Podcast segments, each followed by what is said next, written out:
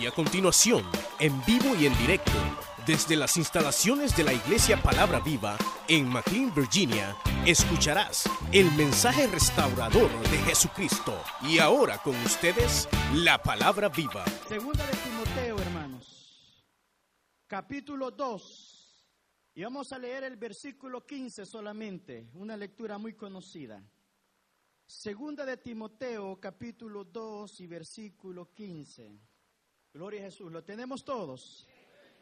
Leemos la palabra honrando a nuestro Padre, Hijo y Espíritu Santo y dice, procura con diligencia presentarte a Dios aprobado como obrero que no tiene de qué avergonzarse, que usa bien la palabra de verdad.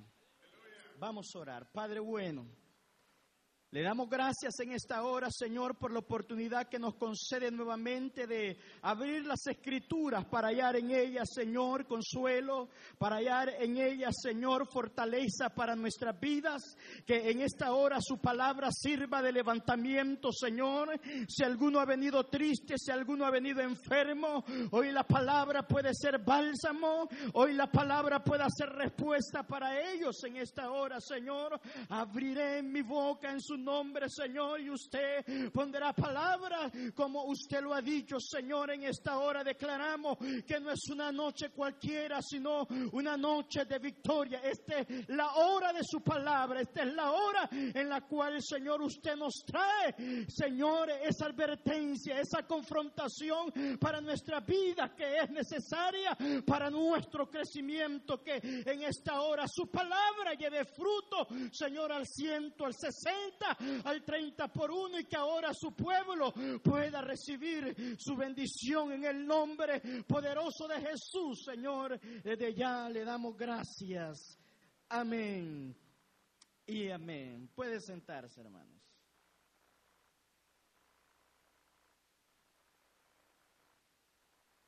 Cualidades de un obrero aprobado.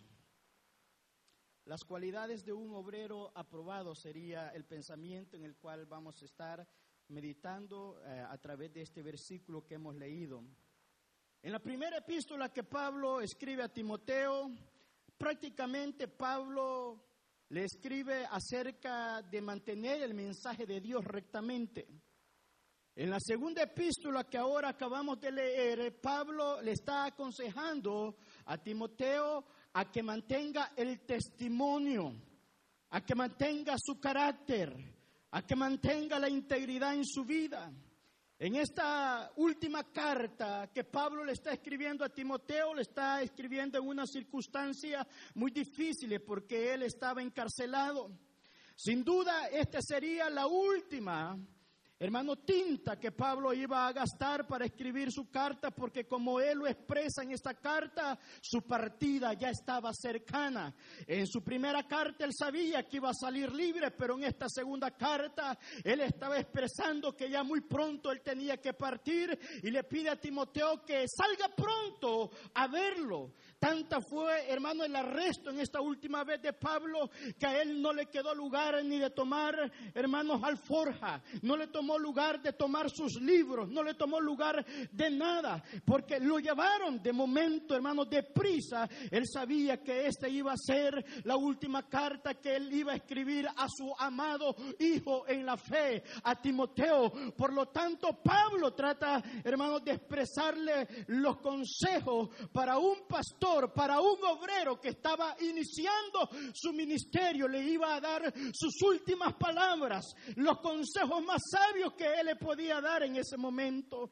Nadie entra al ministerio por capricho, nadie entra al ministerio por deseo, nadie entra al ministerio por respeto o ganar el respeto de otro, nadie entra al ministerio para adquirir autoridad sobre otras personas. Es Dios quien aprueba el ministerio, es Dios quien llama, es Dios quien capacita. Por lo tanto, Pablo le está aconsejando a Timoteo, Timoteo, procura con diligencia presentarte a Dios aprobado, no delante del hombre No estamos acá para conseguir la aprobación del hombre, estamos acá para conseguir la aprobación de Dios, que es lo primero que el siervo, que el ministro, que el obrero debe de procurar, que todo creyente verdadero debe de procurar. Muchas veces buscamos la aprobación del hermano, buscamos la aprobación de la esposa, buscamos la aprobación del esposo.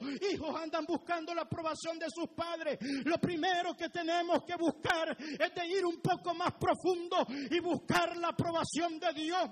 Porque una vez que tengamos la aprobación de Dios, vamos a tener la aprobación del Padre, vamos a tener la aprobación de la esposa y del esposo. Por eso Pablo está diciendo, procura con diligencia presentarte a Dios aprobado cuando estudiaba la palabra procura tiene que ver con la intención que hay en el corazón es con el tratar, es con buscar la manera, es con buscar, hermanos, cómo tiene que hacer el método para poder agradar a Dios. Yo no me debo de presentar a Dios ociosamente, no. Procurar significa, hermanos, buscar el modo. Hay muchos que han dejado de procurar de hacer la obra de Dios. La obra de Dios no sucede automáticamente. El siervo, el obrero, tiene que procurar, tiene que moverse, tiene que ver la manera de cómo hacer la obra de Dios. Pablo le está diciendo a Timoteo, tienes que procurar, pero con diligencia. Todos tenemos el deseo de agradar a Dios. Todos tenemos la intención, todos tratamos, pero la segunda palabra nos compromete y nos dice con diligencia. Con diligencia tiene que, tiene, tiene que decir con esfuerzo, quiere decir con un sentido, hermano, de poder poner esfuerzo en lo que estamos haciendo. Es cuando alguien le pregunta, hermanos, le dicen, ¿para cuándo me va a tener el trabajo? Él le dice, voy a tratar de tenerlo para el sábado.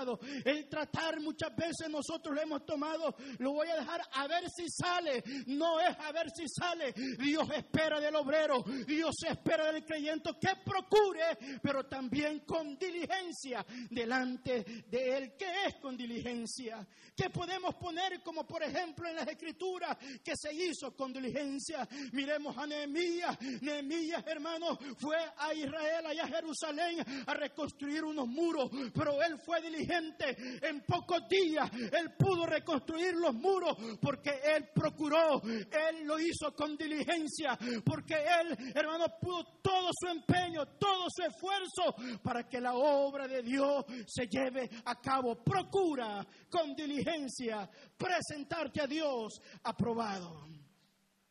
Así es que para el liderazgo, para los que servimos, para los que estamos en un llamado de Dios, hermanos, no es simplemente presentarnos, sino que debemos de procurar con diligencia hacer la obra de Dios. Presentándome es una palabra clave, porque cuando yo me presento, no es decir, yo vine aquí a la iglesia, no, cuando yo me presento es que vengo delante de Dios y vengo a poner, hermanos, lo que Dios ha depositado, las responsabilidades que Él ha depositado en mi vida. ¿Qué significa presentarme? Romanos 12.1 dice, os ruego hermanos por la misericordia de Dios que presentéis vuestro cuerpo en sacrificio vivo, con esfuerzo, con sacrificio, con sufrimiento. Debemos de presentarnos delante de Dios porque el obrero tiene que trabajar arduamente para Dios porque es lo mínimo que Dios espera de cada uno de nosotros.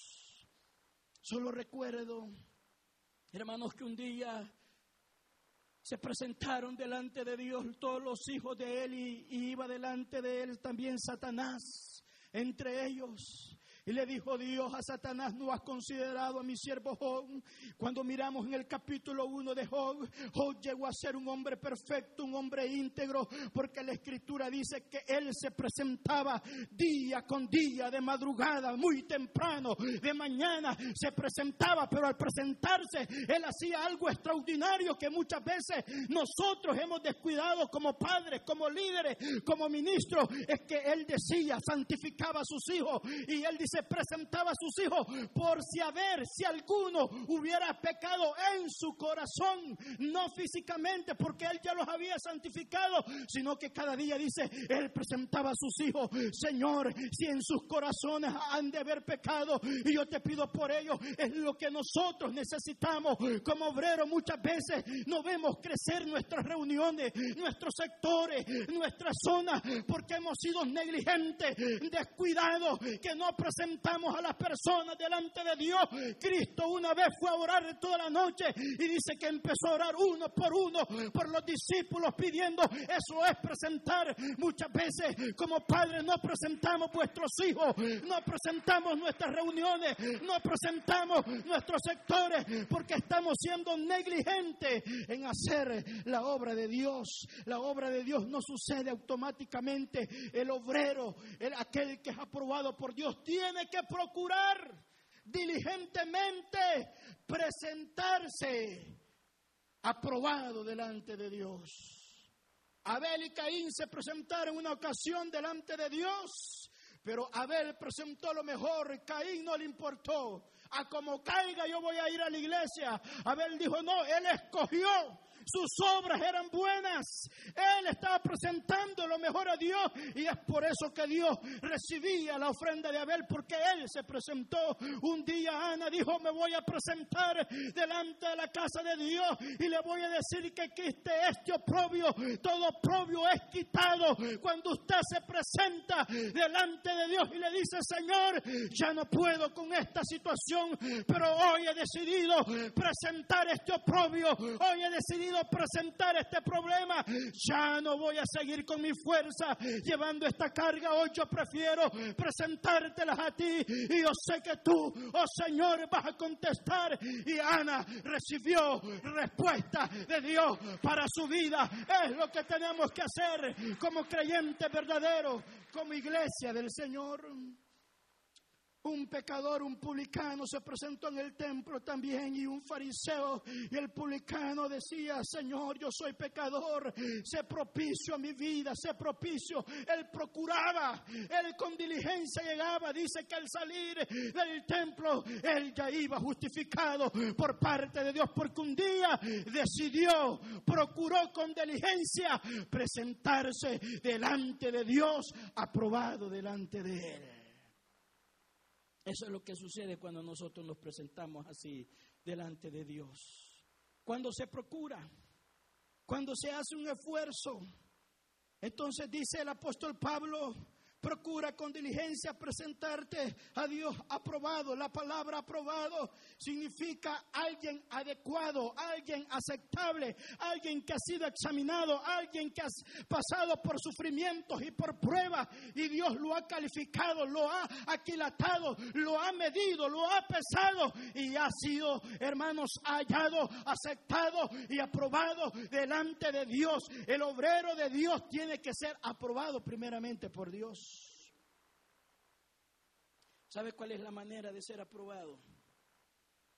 La manera de ser aprobado, hermanos, es cuando, así como el oro, se le ve la graduación que tiene, si es de 10 quilates, 14 quilates, 18 quilates, tiene que ser pasado por el fuego. Corintios 3 en adelante dice que toda obra nuestra será pasado por el fuego si hemos edificado sobre el fundamento de Cristo con oro, con plata, con perlas preciosas, o si hemos nosotros edificado jarasca, será pasado por el fuego y allí será aprobado el siervo de Dios siempre, será aprobado porque una vez que tú seas aprobado es que tú ya estás certificado y has sido sellado de parte del cielo para poder ser representante de Cristo aquí en la tierra. No se equivoque, no es el Papa el representante de Cristo en la tierra, es el Espíritu Santo en primer lugar, que es el representante de Cristo, pero en segundo lugar es usted, soy yo,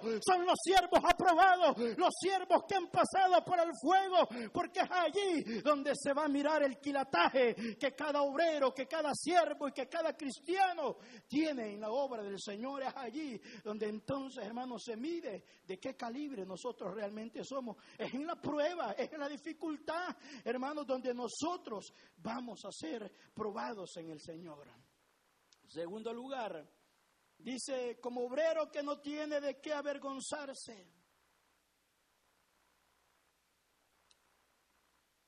¿Hay alguna cosa todavía en nuestra vida que te avergüenza? ¿Hay alguna cosa que todavía no se la has presentado a Dios y que sabes que a ti te está avergonzando y por eso tú no se la has dicho a nadie? Ni mucho menos no se la has presentado a Dios. El Señor te invita en esta noche a que todo aquello que en tu vida ha estado ocultamente y secretamente y que está avergonzándote interiormente en tu vida y que no has tenido el valor de presentarte, Dios te invita a que todo aquello que te está impidiendo crecer en la obra del Señor, hoy es la noche que puedes venir a presentarte delante de Dios, porque una vez que tú te presentes, el Señor mismo te va a tomar como barro en las manos del alfarero y si tú te estás quebrando, lo que va a hacer el Señor es volverte a hacer una vasija nueva y si nuevamente te estás quebrando, Él nuevamente te tomará para que esa vasija esté acta para la obra que Él quiere hacer con tu vida. Lo que quiero decirse es que el problema no está en esas cosas que te están avergonzando. El problema está si tú todavía no la has presentado delante de Dios. Y el, y el apóstol está diciendo al hijo Timoteo, procura con diligencia presentarte a Dios aprobado. Aprobado. ¿Cuántos años tenemos el Evangelio? Cinco, diez, quince, veinte años. Y todavía hay cosas que te avergüenzan.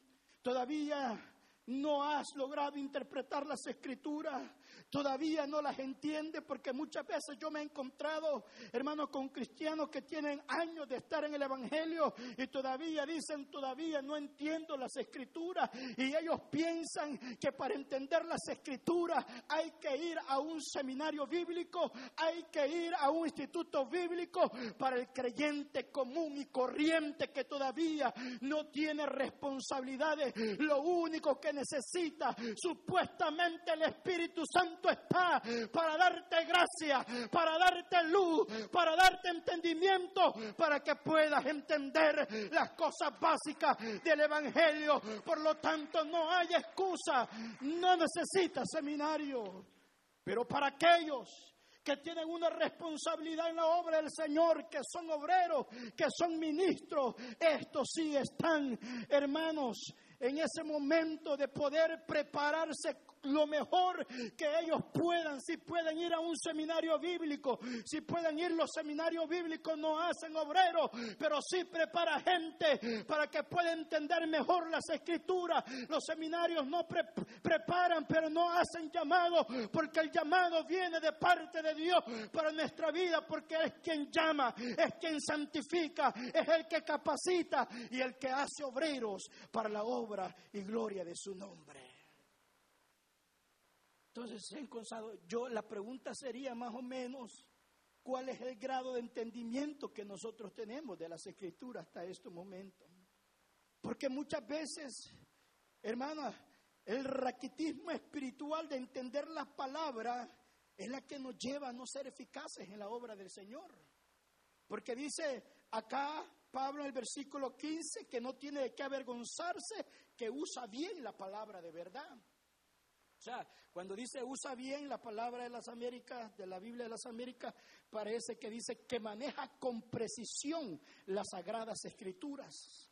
O sea, en, en griego lo que significa es hacer un corte recto, un solo corte. Es lo que significa que se pueda manejar y precisar bien lo que se está haciendo con la palabra. Por lo tanto, hermano, lo que el Señor quiere a nosotros enseñarnos es que el verdadero obrero que está aprobado por Dios es aquel, hermanos, que procura con diligencia presentarse aprobado a Dios primeramente y luego hermano, dice que no tiene de qué avergonzarse.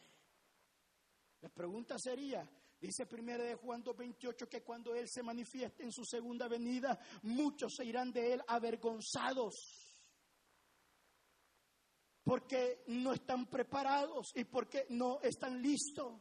Hay muchas personas que piensan, hermano, ¿y cuál es la manera en que el Espíritu Santo nos aprueba a nosotros para ser verdaderos ministros? Quiero que leamos juntos una escritura, primera de Pedro 2.20, por favor.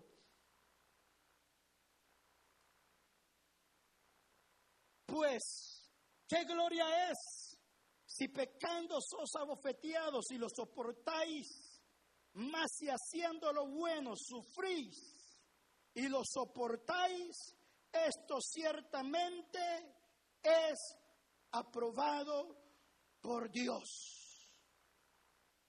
Él está haciendo una comparación y dice, si ha fallado y está soportando por tu error que has cometido y soportáis y has sido bofeteado por algo que has hecho mal, ¿por qué no podéis soportáis las injusticias cuando se te acusa faltamente, injustamente delante de Dios. Dice, si podéis soportar, entonces dice Pedro, esto es aprobado por Dios. Pero ¿qué es lo que sucede cuando un cristiano es acusado injustamente? Él se manifiesta lo que hay dentro de él de una manera que no es correcta, sino que empieza, hermanos, muchas veces a maldecir porque lo están acusando falsamente y no sabe soportar. Si haces lo malo, dice Pedro, y soportar haciendo una cosa mala, ¿por qué no podéis soportar cuando has hecho algo bueno y estás sufriendo injustamente? Entonces vemos el caso de Job, que injustamente él estaba sufriendo, pero él soportó, resistió la prueba. ¿Qué, hermano, grandeza hay? Que tú no puedas soportar la prueba, aunque sea injustamente que te están causando a ti, ¿por qué no mostrar el carácter, la interesa de Cristo en tu vida? Un ejemplo sería, hermanos, ¿qué hubiera sido si aquellos tres hebreos Dios los hubiera librado del horno de fuego? ¿Qué grandeza hubiera habido allí?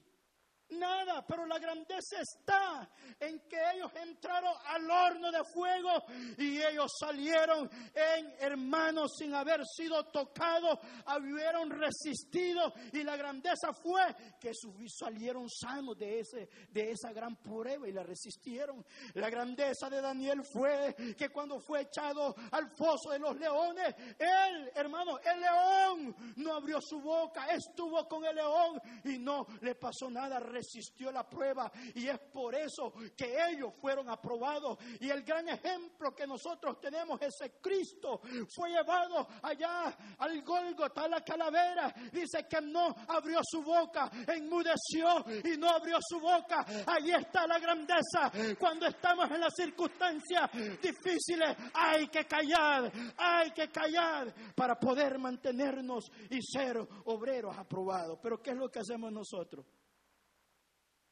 ¿Qué pasa en la casa? ¿Qué pasa cuando peleamos con la esposa? ¿Qué pasa cuando peleamos con los hijos? ¿Qué es lo que estamos mostrando realmente entonces cuando nosotros reaccionamos mal y muchas veces hasta con malas palabras que salen de nuestra boca? Realmente estamos mostrando que somos aprobados o que somos reprobados delante de Dios. Cuando alguien, hermanos, mire, para probar a alguien, porque muchas veces decimos, oh, el hermano es paciente. El hermano es calmado. No, él tiene mucha paciencia. Acúselo falsamente a ver cómo reacciona. A ver qué pasa. Cristo lo acusaron falsamente, pero ¿cuál fue su reacción? Entonces la grandeza está en cómo nosotros reaccionamos. O somos nosotros como aquel personaje de la película Hall. No soy yo cuando me enojo y se transforma y, se pone un monstruo. Y, y hermano, sale lo peor de su vida. Y allí dice, no soy yo cuando estoy enojado. Claro que no es usted porque la vida de Cristo no está manifestándose cuando sale ese monstruo o el viejo hombre de su vida. Pero cuando usted está callado, resiste la prueba. La Biblia dice y el Espíritu Santo dice, hoy sí ha sido aprobado. Hoy es el día que te voy a sellar porque has demostrado que si has resistido la prueba, esa es la señal de un verdadero obrero hermanos, que está pasando la prueba. Ahí es donde se ven los verdaderos líderes. ¿Qué hacemos cuando estamos pasando la prueba, hermanos? Y hemos fallado muchas veces. Ahí voy a renunciar porque tengo muchos problemas. Y realmente lo que Dios está haciendo es probándonos. ¿De qué quilataje nosotros estamos hechos? ¿Cómo reaccionamos? Ah, es que los hermanos no me comprenden por el hermano. No, no, no, tranquilo. Quédate tranquilo, callado, resiste. Dice Santiago 1.12, bienaventurado el varón que soporta la tentación, porque una vez que haya resistido la prueba recibirá la corona. La corona, hay galardón para aquellos que resisten, hay galardón para aquellos que hermanos tienen resistencia en la obra del Señor. No es como nosotros empezamos, es como nosotros terminamos. Pablo dijo, he peleado la buena batalla, he guardado la fe. Por lo demás, dice Pablo, me está esperando un galardón, me está esperando una corona de gloria para mí. Cuando has resistido, cuando has callado, solo pienso en Esteban. Esteban fue acusado falsamente, lo apedrearon, pero Esteban, estando en esa condición, él dijo, Padre, perdónalo, porque no sabe lo que hace. Y entonces el Espíritu Santo estaba llenándolo en ese momento como un siervo aprobado delante de Dios. Vamos un poco más profundo. Vámonos a 1 Corintios 11, 19.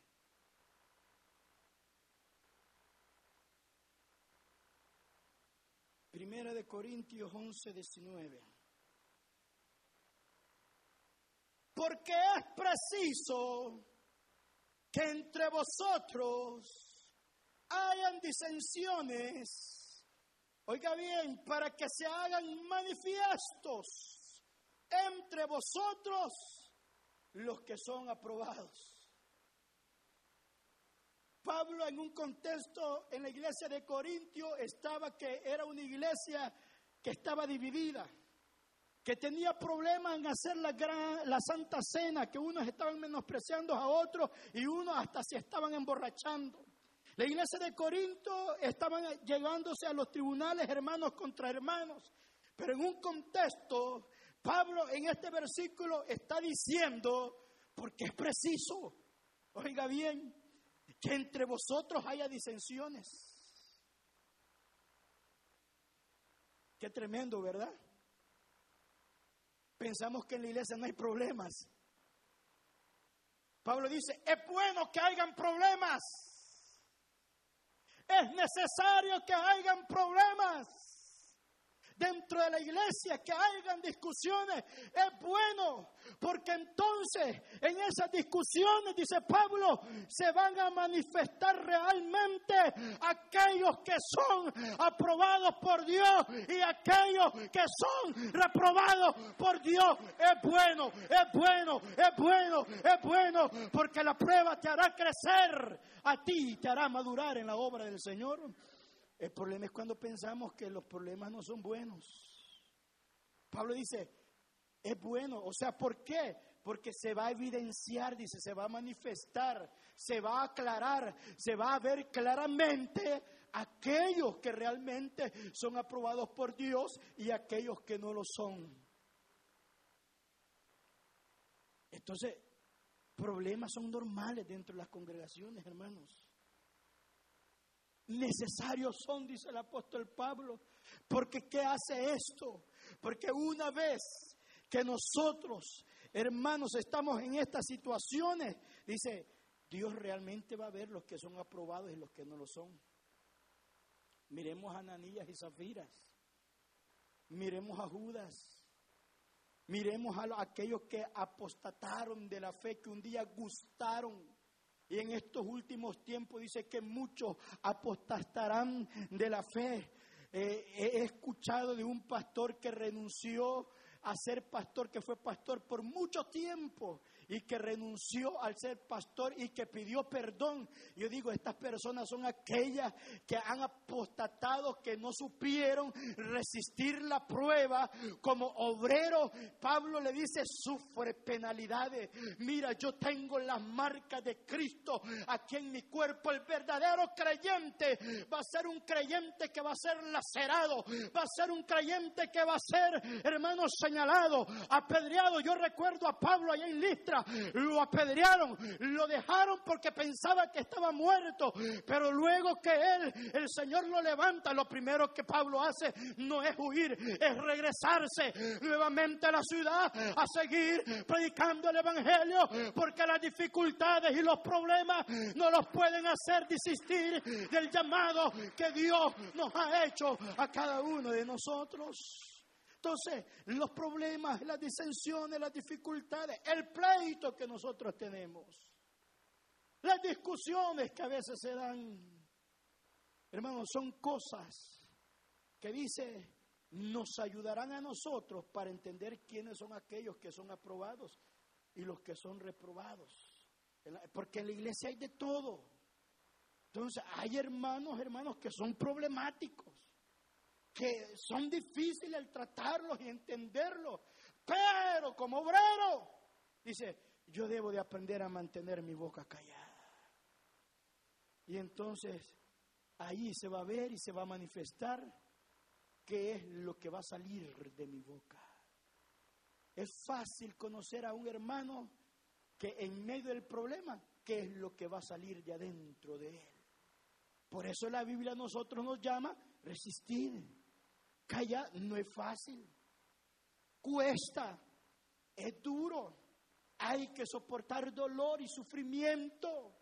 Sí, son hermanos de la misma iglesia muchas veces, pero dice, hay que llevar las cargas de los débiles, entenderlos, ayudarlos. Hermanos, si es posible, hermanos, dentro de las posibilidades que tengamos, pedirle perdón para que no se pierda, para que no sea reprobado, pero la oportunidad de parte de Dios siempre la tendremos, porque a Dios no hay odre que se le vaya a arruinar. Y si se le va arruinando Dios, nuevamente lo vuelve a hacer para hacer una vasija nueva, hermanos, para la gloria de su nombre.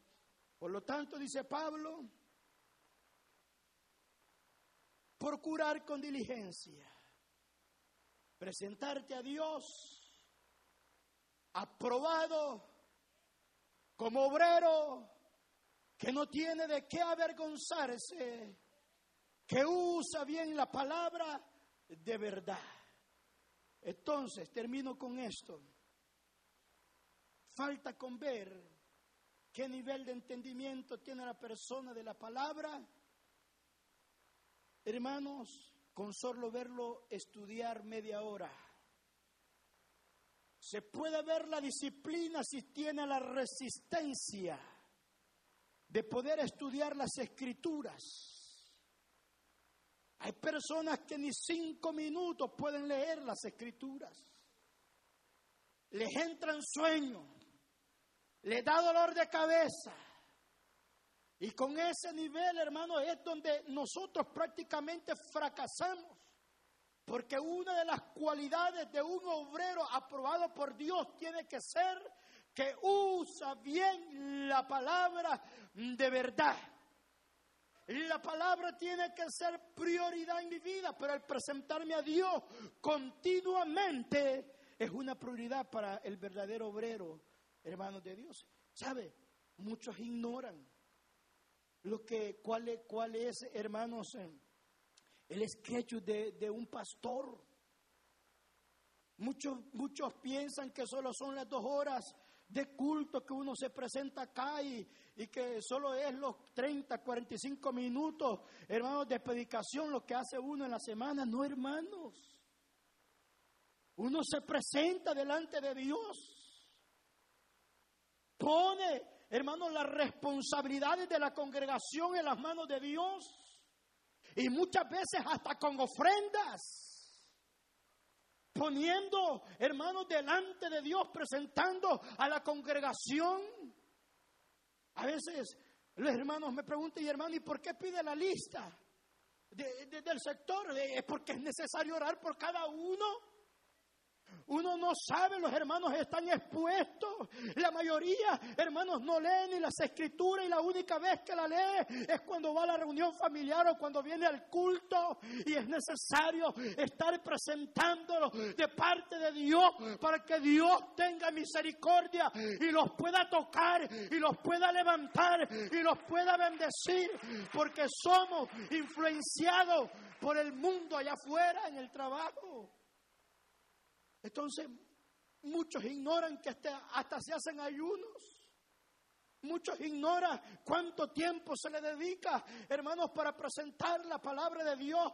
Hermanos, los apóstoles dijeron, no es bueno que nosotros estemos sirviendo a la mesa y descuidemos la oración y descuidemos la palabra. Cuando un obrero ama la palabra, ama la oración y ama estar en la presencia del Señor, ese obrero, dice la escritura, ha sido aprobado, ha sido llamado por Dios para hacer la obra de Él. Ah, pero piensa usted que vamos a tener éxito como líderes, como obreros, hermanos, si no leemos, si no tratamos con diligencia de poder, hermanos, aprender de las escrituras. Haga un intento con un versículo que usted diariamente no solamente lo lea, sino que lo estudie, lo digiera, le va a ir agarrando gusto a eso. Créame que después de que usted tenga una disciplina de hacerlo continuamente, usted va a gustar de la delicia de las palabras del Señor, de la delicia del Espíritu Santo iluminándolo para poder entender.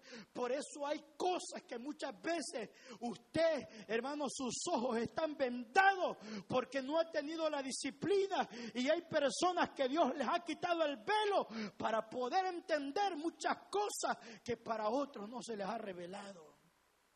Esto es como la información que está en Washington, D.C., que le llaman clasificada, que solo son algunas personas, algunos ojos autorizado para poder ver la información secreta que está allí.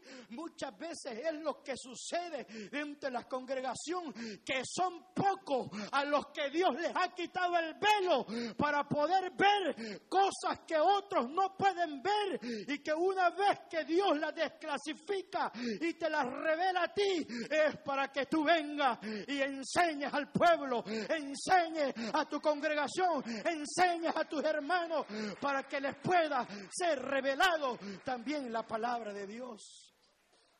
Así es que termino diciendo que el obrero aprobado por Dios es aquel que procura con diligencia continuamente presentándose a Dios en primer lugar. En segundo lugar, que cuida su testimonio y su carácter porque no tiene de qué avergonzarse. Y en tercer lugar, que usa bien la palabra, que se deleita, que le entiende, que se le revela, que Dios se la da, que Dios se la muestra. Entonces tú puedes decir, eres alguien aprobado de parte de Dios. Y físicamente tú lo vas a poder evidenciar cuando en medio del problema ese hermano es prudente. No abre su boca simplemente por abrirla, sino que piensa en qué va a decir. Y que cuando está en medio del problema como Job, de sus labios solamente sale una alabanza para Dios. La queja no tiene lugar en su boca. Así como Job, el diablo esperaba que Job se quejara, pero no, Dios recibió una alabanza y el diablo recibió una bofetada. Y es por eso que cuando tú en medio del problema, de la discusión, estás callado y en vez de levantar un grito, tú levantas una alabanza para Dios, como Pablo, como Sila, estando encarcelado, azotado, de ellos se oyó una alabanza, una alabanza que glorificaba a Dios. Entonces Dios dice, este es mi siervo aprobado. Si en esta noche a los amigos, a los hermanos que sienten que hay cosas que te avergüenzan, que nadie las sabe, pero que tú las sabes y Dios, yo te invito a que te presentes. Porque es mejor que te presentes acá y no cuando Él venga y no salgas avergonzados en aquel día. Dice, vení luego, dice Jehová, y estemos a cuenta. Si vuestros pecados fueren como la grana, como la nieve, serán emblanquecidas. Y si fueren rojos como el carmesí, vendrán a ser como blanca lana. Dios desea que nosotros nos pongamos a cuenta. Aquellos que en su corazón saben de que hay cosas que le están avergonzando y que seguramente, hermanos, avergonzarán a Dios. Hoy es el día que tú puedes. Quiero invitar al grupo que pase. Yo quiero que cantemos, que el grupo cante esa alabanza por la bondad del Señor. Y hago el llamado mientras ellos pasan. Hago el llamado a toda persona que todavía no ha recibido a Cristo y que hoy es el día en que tú te puedes presentar. Usted escuchó el mensaje restaurador de Jesucristo desde las instalaciones de la iglesia Palabra Viva en McLean, Virginia. Si este mensaje ha sido de bendición para su vida y necesita oración, contáctenos al teléfono 571-633-0469 571-633-0469. Que Dios le bendiga.